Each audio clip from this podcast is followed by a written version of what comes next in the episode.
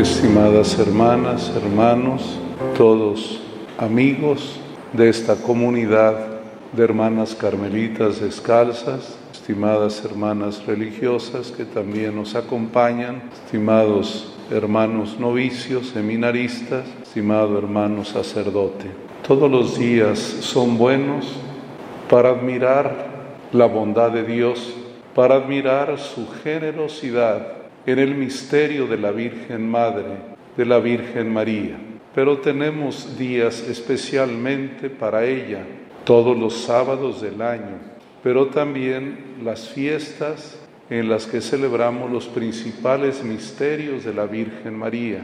La Virgen Madre de Dios, el primero de enero, el día 15 de agosto su asunción a los cielos, el día 8 de diciembre su Inmaculada Concepción y luego todas las demás fiestas que también ayudan mucho a crecer en el amor a la Virgen María. Una de ellas, muy apreciada por el pueblo, es la fiesta de Nuestra Señora del Carmen. Más allá de la belleza del carisma carmelita, es muy importante la devoción que el pueblo le tiene, especialmente en la experiencia más difícil del ser humano, la experiencia de la muerte. Es impresionante cómo cuando están en un velorio, cuando están pidiendo por un ser querido que ha fallecido, se le encomienda siempre a la Virgen del Carmen ella hizo una promesa, San Simón, de que velaría por nuestra salvación, de que ella sería nuestro escudo protector contra las insidias del diablo. Y ella cumple siempre con esa tarea.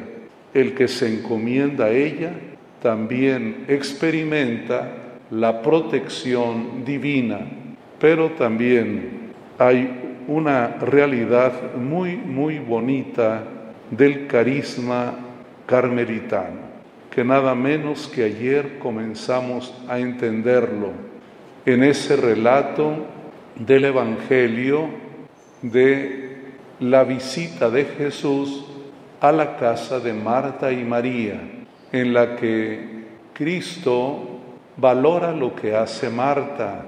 Jesús quiere mucho a Marta, Marta es muy directa, no anda con rodeos, le dice lo que piensa y lo que siente. No solo el día de la visita, también cuando muere su hermano, ella va y le reclama, te avisamos que estaba enfermo, ¿por qué vienes hasta ahora que ya murió? Pero es el reclamo de quien ama, de quien quiere, de quien está segura del afecto porque Marta está muy segura que Jesús las quiere y por eso se atreve a decirlo. Pero también está el otro modo de ser, el de su hermana María, que prefiere quedarse a platicar con Jesús y cuando ella reclama le dice, mira, María escogió la mejor parte y no se la vamos a quitar. ¿Cuál es la mejor parte? estar con Jesús. No significa que lo otro no sería importante. Gracias a Marta hubo comida. Gracias a su dedicación, el huésped fue bien recibido. Pero María hace algo que podría confundirse con inactividad, inclusive como pereza, pero no es así. El estar con Jesús es tan activo como lo que hacía Marta. Y esto lo digo porque hoy quiero que ustedes aprecien el carisma de las hermanas que tienen como tarea rezar, estar con Jesús como estaba María. Y las hermanas no crean que no hacen otra cosa. Ellas también limpian su casa, preparan su comida, tienen muchas actividades, pero hay una que es la más importante, el encuentro con Jesús. la oración, el diálogo con Él, la atención a Jesús, darse cuenta que Él está, que Él es el huésped principal de esta casa, así como María es consciente de que no puede desperdiciar ese momento, de que es un momento único. Ayer también escuchábamos la oración de Abraham.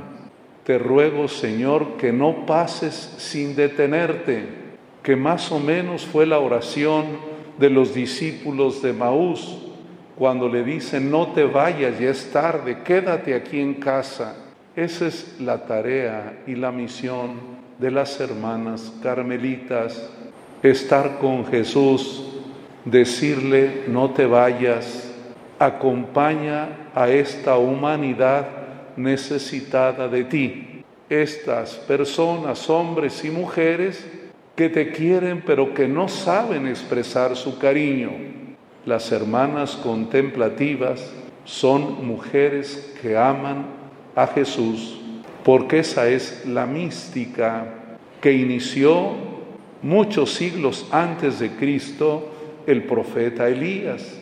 Acabamos de oír una lectura del profeta y continúa el relato de cómo el profeta sabe leer la presencia de Dios y la lee en los detalles de la vida, en una nubecilla, después en una brisa suave, algo que va en contra de su carácter.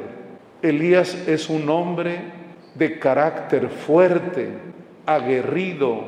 Recuerdan que en una ocasión para defender a Dios acuchilló a los sacerdotes de Baal, pero cuando se encuentra con el Señor se le baja el carácter y entiende que estar con el Señor es apacible, tan sereno como una brisa suave. Esa es la mística que vivió y valoró Santa Teresa de Ávila y toda la escuela de seguidores del Monte Carmelo, pero que se originan en aquella experiencia mística del profeta Elías. Hermanas y hermanos, nosotros los que vivimos allá en el siglo, como se dice, tenemos que valorar este servicio espiritual de la oración en esta sociedad tan pragmática, tan consumista, tan efectiva, vale la pena comprender que las hermanas complementan la acción de la iglesia que si en la oración trabajamos en balde, sin la referencia, sin la mirada al cielo, los seres humanos nos extraviamos. Las hermanas nos ayudan a encontrar el oriente, es decir, mirar a Dios. Ellas nos entregan el GPS de la vida, saber a dónde vamos ellas le piden a Jesús que nos ayude a orientar bien la vida, a ustedes los fieles laicos, a nosotros los sacerdotes. Hay que valorar este servicio. Es que una iglesia, una diócesis, no puede caminar sin el servicio de oración y alabanza y petición de las hermanas que dan su vida a tiempo completo, full time, a tiempo completo a la oración. Yo agradezco aquí a las hermanitas que están allá en el coro, que hayan querido venir aquí a Monterrey a fundar este monasterio. Están aquí también las hermanas, que me da mucho gusto que también hayan venido y estén con nosotros, también siempre promoviendo la oración y la vida espiritual. Cuánto bien nos hacen las y los consagrados, también los padres legionarios que son consagrados, cuánto bien hacen a la iglesia. La vida consagrada nos permite mirar la otra cara de la medalla, la más bella y la más importante, mirar a Dios. Ese es el servicio de las hermanas carmelitas. Nos permiten mirar a Dios. Ellas rezan para que ustedes y yo miremos a Dios.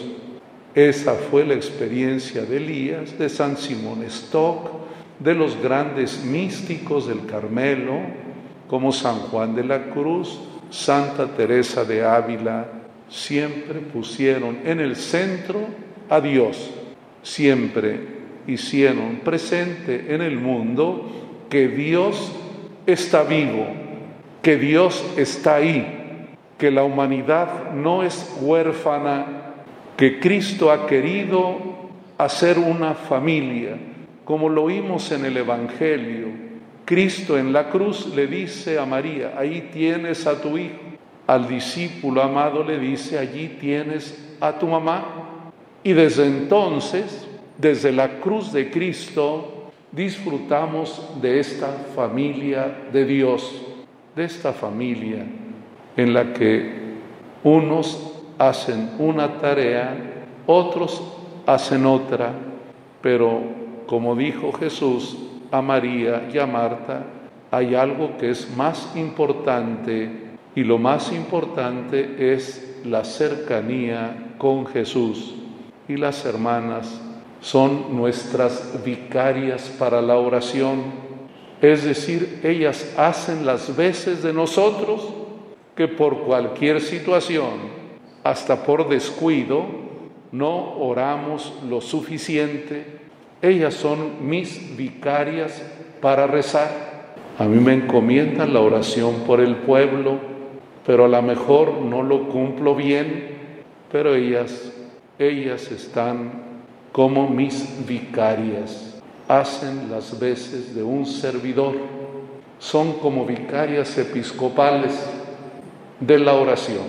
Muchas gracias hermanas y ustedes no dejen de apoyarlas de ayudarlas, de estar cerca. Ellas necesitan su afecto, su valoración y cuando pueden también su ayuda económica para que puedan servir. Le pagamos al que nos ayude en casa, le pagamos al que nos lleve en el taxi. ¿Por qué no vamos a compartir con las que oran? Ellas hacen este servicio que no tiene precio, pero que sí tenemos nosotros que darle su valor. Que la Virgen del Carmen las cuide a ellas y también a nosotros, que nos permita siempre mirar al cielo, tener esperanza, tener buen ánimo. Que así sea.